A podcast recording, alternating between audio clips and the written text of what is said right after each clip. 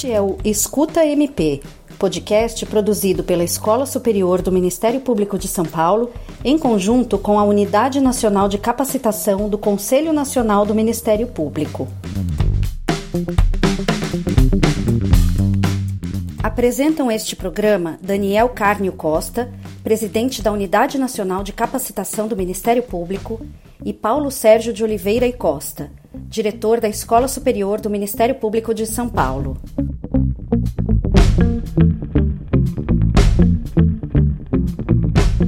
Nosso podcast apresenta agora o segundo episódio da série sobre a resolução CNMP número 244 de 2022. E nesse programa nós vamos ouvir a conselheira, secretária do Conselho Superior do Ministério Público de São Paulo, doutora Tatiana Bicudo. Tatiana fala sobre o papel do Conselho Superior do Ministério Público perante a resolução CNMP 244/2022, que trata do merecimento e os desafios na movimentação da carreira. Vamos ouvi-la. Bom dia a todos e todas. Para mim é uma enorme honra estar nessa seleta mesa. Esse tema proposto, ele instiga muito a nós, membros do Ministério Público, que, como todos disseram aqui, desde que ingressamos na carreira, temos esse, essa questão da promoção e da remoção por merecimento, por antiguidade em nossas cabeças. Em janeiro, quando assumi o Conselho Superior do Ministério Público, sugeri ao nosso querido diretor que realizássemos um evento para promover a discussão sobre o critério de merecimento na movimentação da carreira. Isso porque, durante a campanha em que eu concorri ao Conselho, e nós fizemos 77 reuniões virtuais com todo uh, o estado de São Paulo, os colegas traziam ao debate essa questão do merecimento. E foi interessante eh, nesse debate que o concorrentes que estavam comigo disseram que em, em gestões anteriores não havia esse debate tão intenso sobre o merecimento. Os colegas se contentavam com a antiguidade e por isso não havia esse debate. Porém, nessa última campanha, o critério do merecimento ele veio à tona com discussões de que já era hora de nós superarmos a promoção apenas por antiguidade e pelo não desmerecimento. Então foi com essa ideia que então eu resolvi procurá-lo naquela oportunidade para que iniciássemos a discussão. E já na primeira reunião do conselho, também lembrado pelo Dr. Paulo, é, houve no dia 11 de janeiro foi proposto que abríssemos um protocolado para indicação de quais critérios seriam tidos como preponderantes na aferição do merecimento. E essa proposta foi aceita por unanimidade. Realizadas buscas na função de secretária nos documentos do Conselho Superior, eu encontrei então o protocolado 51495 de 2010 e analisando os documentos ali juntados, é, verifiquei que no biênio de 2012 e 2013 foi indicada uma comissão composta pelos conselheiros Vidal Serrano, Nunes, é, Marco Antônio de Campos Tebé e Paulo Marco Ferreira de Lima, que buscou a interlocução com toda a classe para a aferição dos critérios de merecimento. Deste trabalho resultou a proposta de um ato mencionado pelo Dr. Sarrubo, onde havia indicação de, de vários critérios concernentes à produtividade, à presteza e à formação técnica, bem como indicação de quais pesos cada conselheiro poder, poderia ter para cada uma desses critérios para justificar a indicação de um, contato, de um candidato à promoção ou remoção por merecimento. Enquanto estava realizando esse estudo, veio ao meu conhecimento a então editado é, Resolução 244, de 27 de janeiro de 2002, do Conselho Superior, a tratar justamente desses critérios, que foi recebida com uma extrema alegria. Essa resolução ela dispõe sobre critérios para fins de promoção e remoção por merecimento e para permuta de integrantes do Ministério Público e apresenta um avanço na direção de construção de critérios objetivos para que os conselhos superiores dos Ministérios Público Estadual, do Distrito Federal, territórios e federais possam aferir o merecimento dos postulantes a cargos de promoção e remoção. A resolução também avançou no sentido de que, pela primeira vez, uma normativa que trata de movimentação da carreira inseriu em seu texto legal a necessidade de que, na aferição do merecimento, deverão ser observados ações sobre equidade de gênero e raça, bem como mecanismos e normas que garantam a efetiva observância dos princípios constitucionais da impessoalidade, da moralidade, da isonomia, da eficiência, da legalidade e da transparência no processo de apuração do mérito. Nos termos do artigo 8 dessa resolução, caberá aos Conselhos Superiores dos Ministérios Públicos é, editar atos normativos com a finalidade de disciplinar a valorização objetiva dos critérios para fins de promoção por merecimento. Em que pese o artigo 8 falar apenas em promoção dos membros, certo que aí também se refere à remoção dos membros por merecimento, na qual também deverão ser disciplinados e valorados de forma objetiva os critérios a serem considerados.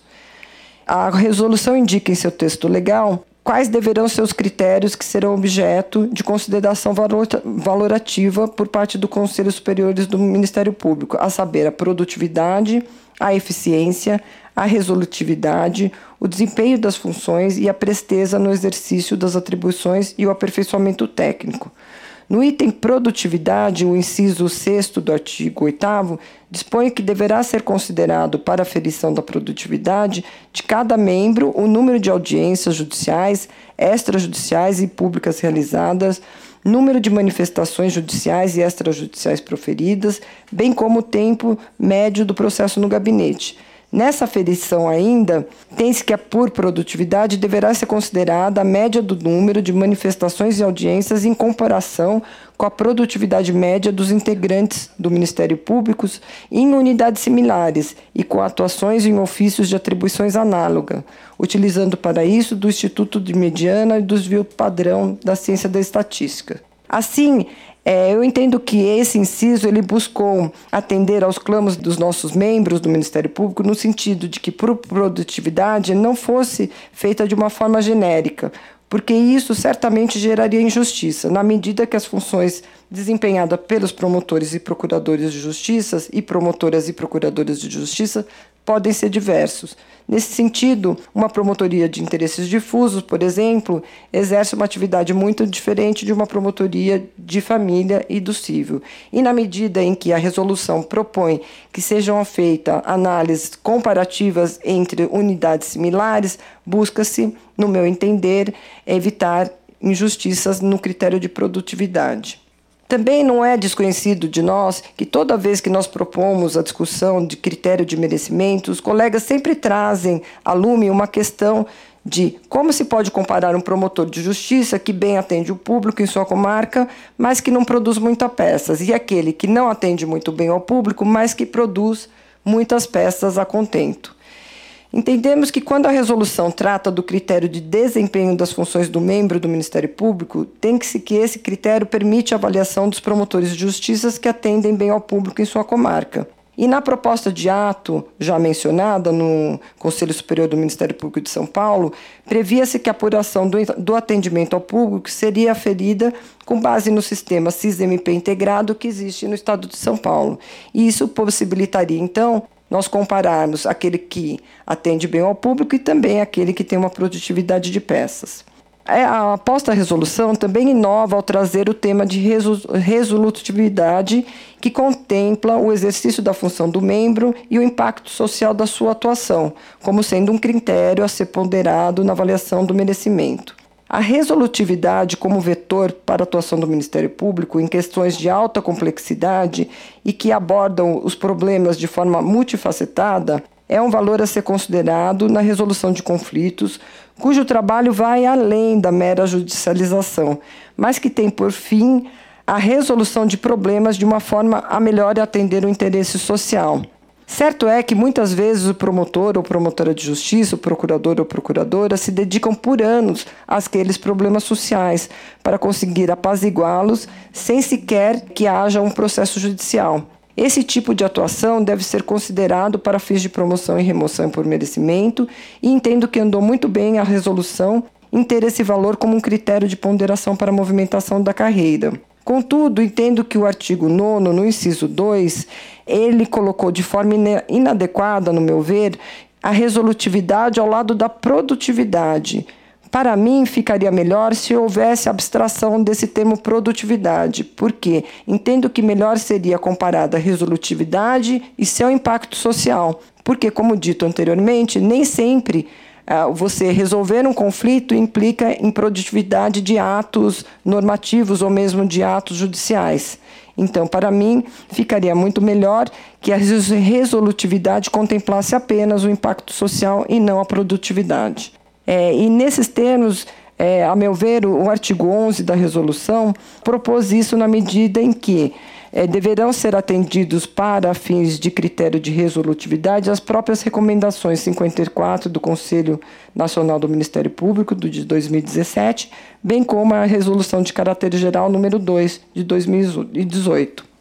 Então, eu entendo que esse vetor da resolutividade foi muito bem contemplado pela resolução e deve, devemos ter em mente isso. O Ministério Público de São Paulo, que é ao que eu conheço de uma melhor forma, tem se dedicado a esse valor da resolutividade, tanto na construção das redes, na proposta da Corregedoria Cidadã, que visa atender a resolução de conflitos de uma forma a atender o impacto social de cada comarca e das necessidades das pessoas, dos cidadãos daquela comunidade. Então, eu acho que andou muito bem a resolução nesses termos.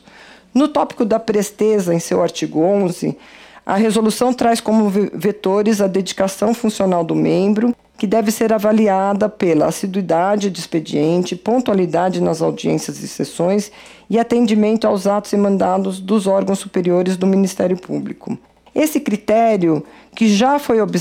objeto de crítica anteriormente, é, sob o argumento de que são deveres do membro do Ministério Público, esses da assiduidade, a pontualidade, o atendimento aos, aos atos emandados pelos órgãos superiores, não deve ser visto como um critério a ser valorado positivamente, mas o seu descumprimento deve ser visto como um demérito. E isso já foi até objeto de um controle administrativo do CNMP por parte é, do CNMP, quando então era a conselheira a doutora Janice Ascari, que analisou o artigo 70 do Regimento Interno do Conselho Superior do Ministério Público do Estado de São Paulo, que trazia tais critérios como norteadores do merecimento. Nesse procedimento, em que se afirma na, nos incisos 2 do artigo 70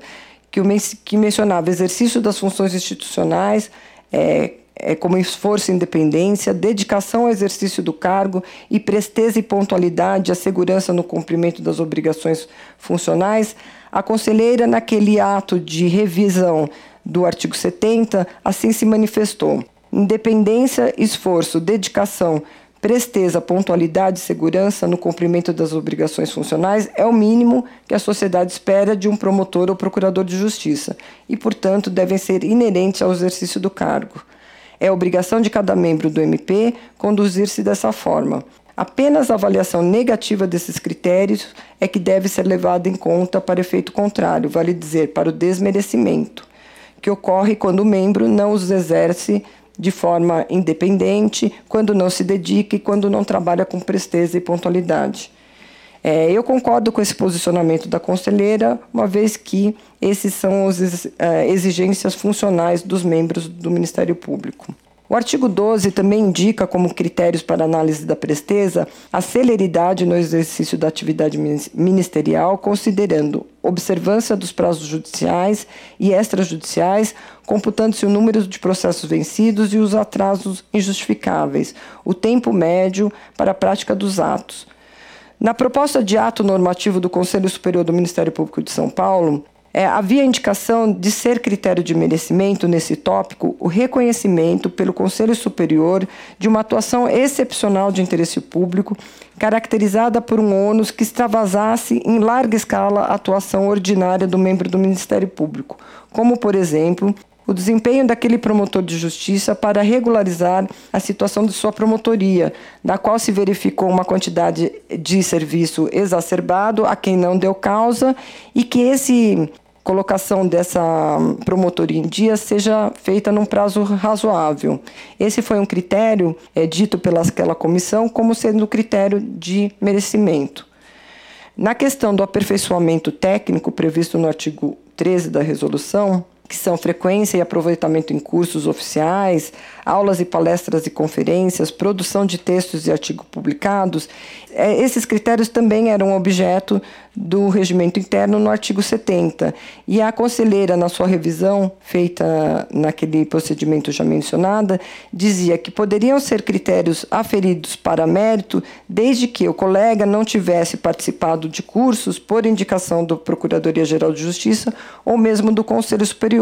porque daí haveria um favorecimento indesejável. Nos cursos oferecidos pela escola, a resolução andou bem na medida em que ela diz que deve, devem ser respeitadas a representatividade de gênero e raça na distribuição de vagas, inclusive em hipótese de sorteios, e a garantia de participação de todos os membros por meio remoto, e ainda que seja observado o orçamento de cada escola. É, essa avaliação técnica deve considerar um, um, limite máximo para a carga horária e a palestras, privilegiando-se a capacitação específica. E aqui eu concordo com o palestrante Hugo Nigo, no sentido de que essa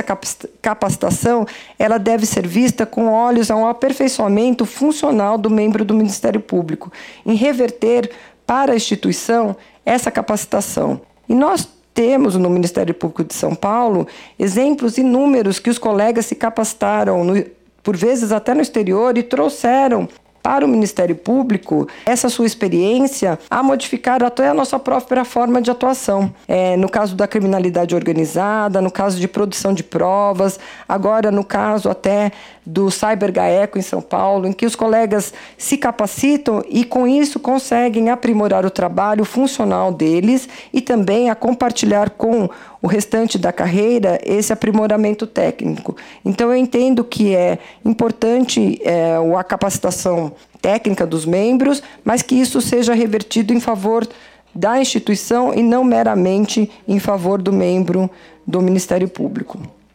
Por fim, eu entendo que na inclusão é, das propostas oferecidas na resolução 244, a questão de gênero ela veio a contento porque ela contemplou uma proposta feita pelo Movimento Nacional das Mulheres no Ministério Público, oferecida em 26 de 7 de 2021, com relação ao merecimento para a promoção de carreira, considerando é, os seguintes fatos. Agenda 2030 da ONU, em que se prevê o desenvolvimento sustentável, buscando alcançar a igualdade de gênero e a empoderar todas as mulheres e meninas. As consequências do efeito do machismo estrutural e patriarcal nas condições de acesso e permanência de acessão das mulheres na carreira do Ministério Público, bem como a divisão sexual dos trabalhos, que exclui as membras do Ministério Público de participação e igualdade de oportunidades nos cargos de liderança, bem como os dados estatísticos de pesquisa do CNMP de 2008,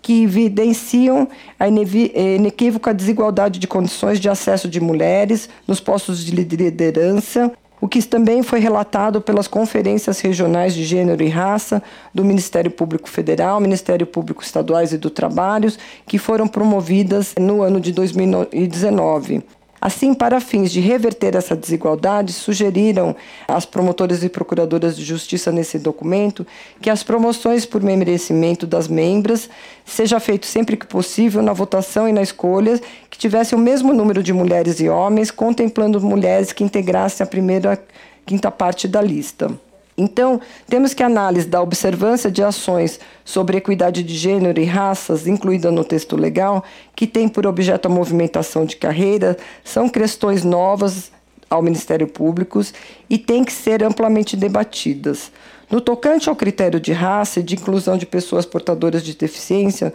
os concursos de ingresso à carreira do Ministério Público já têm respeitado as legislações que assim o dispõem, havendo reserva de vagas tanto para pessoas portadoras de deficiência quanto para pessoas pretas e pardas. No último concurso de ingresso de carreira do Ministério Público de São Paulo, houve ingresso de 17 pessoas que se declararam negras, sendo que dessas 17, duas delas também eram portadoras de deficiência. Contudo, na questão de equidade de gênero, a inclusão de um maior número de mulheres promotoras e procuradoras em nível de administração superior, em que pese a iniciativa de colegas obstinadas, ainda é um tema a ser discutido. Nos encontros regionais realizados pela liderança da então Procuradora de Justiça, doutora Raquel Elias Dodge, quando então era presidente do CNMP, nas regiões Norte, Nordeste, Centro-Oeste, Sul e Sudeste, que teve como apoio a União Europeia, houve a troca de experiência entre promotoras e procuradoras de justiça em suas atividades ministeriais, sendo aprovadas propostas que tinham por foco os seguintes eixos: o acesso, a permanência e a ascensão das mulheres nos Ministérios Públicos Estadual, Federal e do Trabalho. No primeiro encontro realizado na região norte, foi aprovado em sessão plenária, no tema movimentação de carreira, a proposta de que a média de produtividade para fins de merecimento não é, fosse apreciada em período anterior ao afastamento pela licença maternidade. Especificamente com relação a esta proposta, a Resolução 244-2022, em seu artigo 9, parágrafo único, atendeu a esse pleito e permitiu que, para o aferimento de produtividade, essa fosse considerada em período anterior à licença maternidade, à licença paternidade, à licença parental, bem como ao período de lactação. É, no segundo encontro, já realizado no Nordeste, no tocante ao eixo de movimentação de carreira,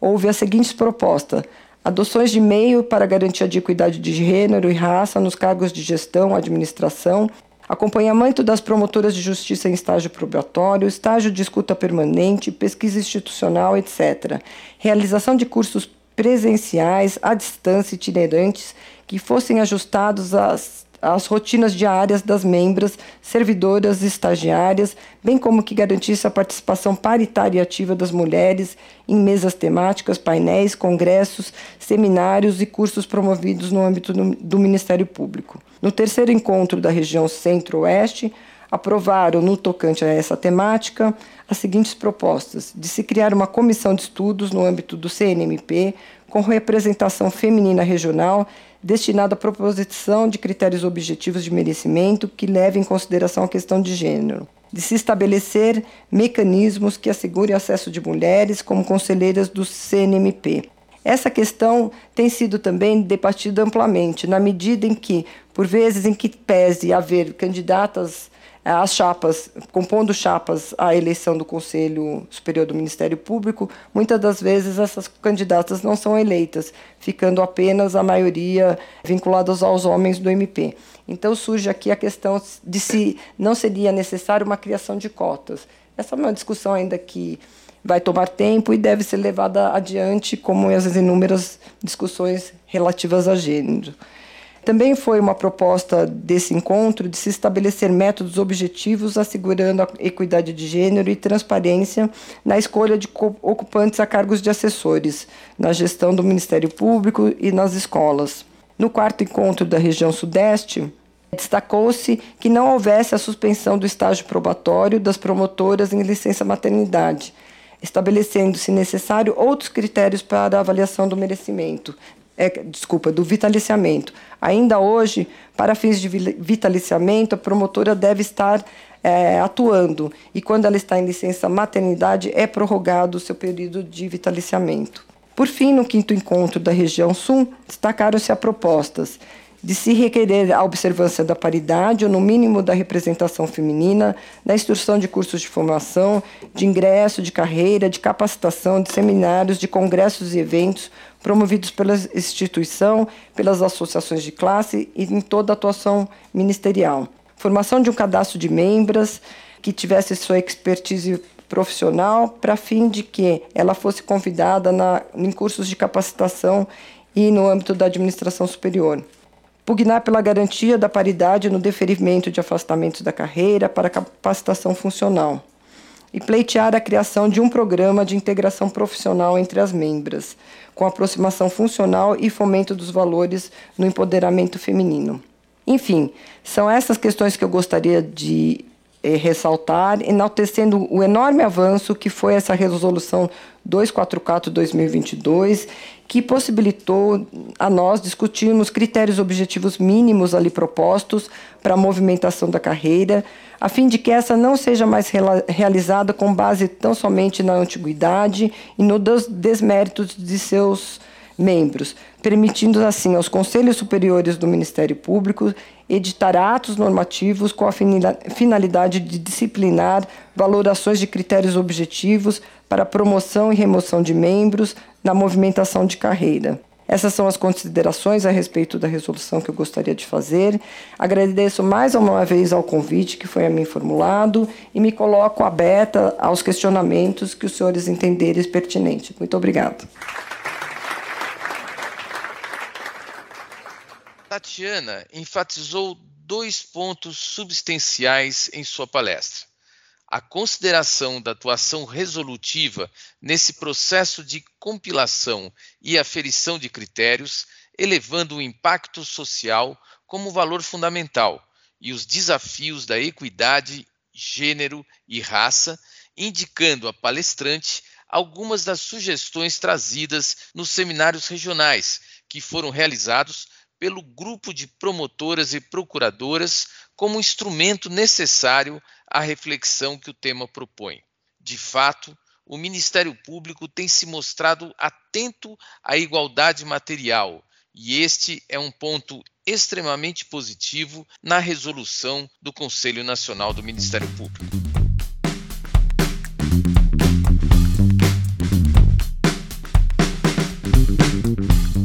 Este foi o Escuta MP, podcast produzido pela Escola Superior do Ministério Público de São Paulo, em conjunto com a Unidade Nacional de Capacitação do Conselho Nacional do Ministério Público. Siga nossa programação em seu tocador preferido.